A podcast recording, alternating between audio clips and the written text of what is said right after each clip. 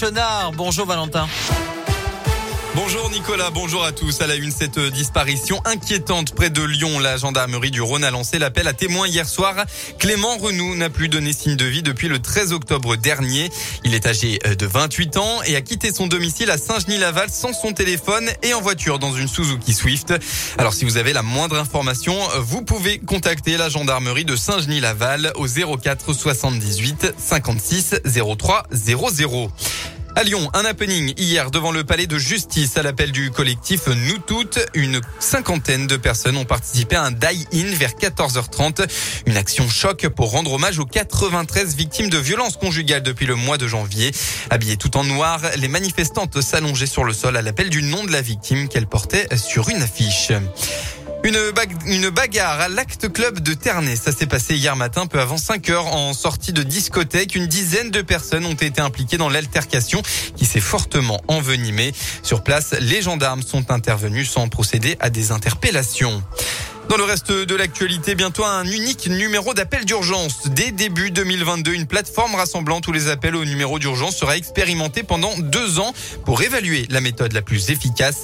Une annonce faite hier après-midi par le président de la République Emmanuel Macron. Trois types de plateformes regroupant numéro d'urgence et permanence des soins seront testés pour améliorer la prise en charge des victimes. Et puis on en sait un peu plus sur l'agresseur qui a mortellement poignardé le député britannique David Ames. L'homme âgé de 25 ans avait été orienté vers le programme national de lutte contre la radicalisation, mais n'y avait pas été assidu selon les médias britanniques. Le suspect serait un ressortissant d'origine somalienne.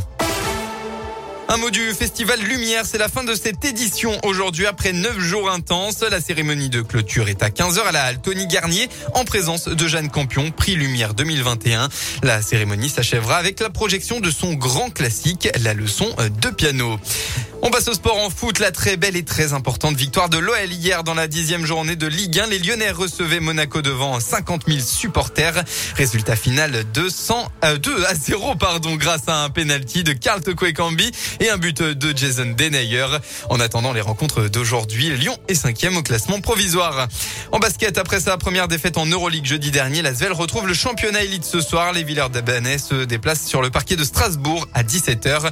Et puis enfin en rugby, gros choc de la saison pour le loup à Gerland. Les Lyonnais reçoivent les champions de France et d'Europe en titre, à savoir le Stade Toulousain. Un vrai défi qu'il va falloir relever à 21h05. La météo de votre dimanche est bien toujours de la brume matinale, mais pas d'inquiétude, elle devrait vite se dégager pour laisser place à un très beau temps ensoleillé. Quelques nuages dans le nord du département, mais rien qui ne pourrait gâcher le beau temps. Côté température, peu de changements. Vous aurez au maximum de la journée entre 13 et 16 degrés.